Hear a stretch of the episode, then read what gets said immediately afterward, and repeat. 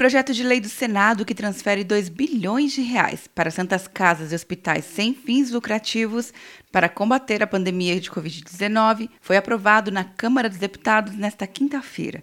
De acordo com o presidente da Casa, Rodrigo Maia, o texto recebeu apoio de todos os partidos.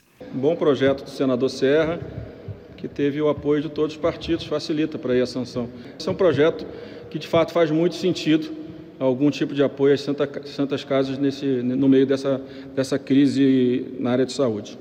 O projeto aprovado determina que o valor do auxílio financeiro seja obrigatoriamente aplicado na compra de medicamentos, suprimentos, insumos e produtos hospitalares para atendimento à população. As entidades beneficiadas receberão crédito em conta bancária em até 15 dias da data de publicação da lei. Quer um ano sem mensalidade para passar direto em pedágios e estacionamentos? Peça a Veloy agora e dê tchau para as filas. Você ativa a tag, adiciona veículos, controla tudo pelo aplicativo e não paga mensalidade por um ano. É por tempo limitado. Não perca. Veloy. Piscou, passou. De Brasília, Luciana Castro.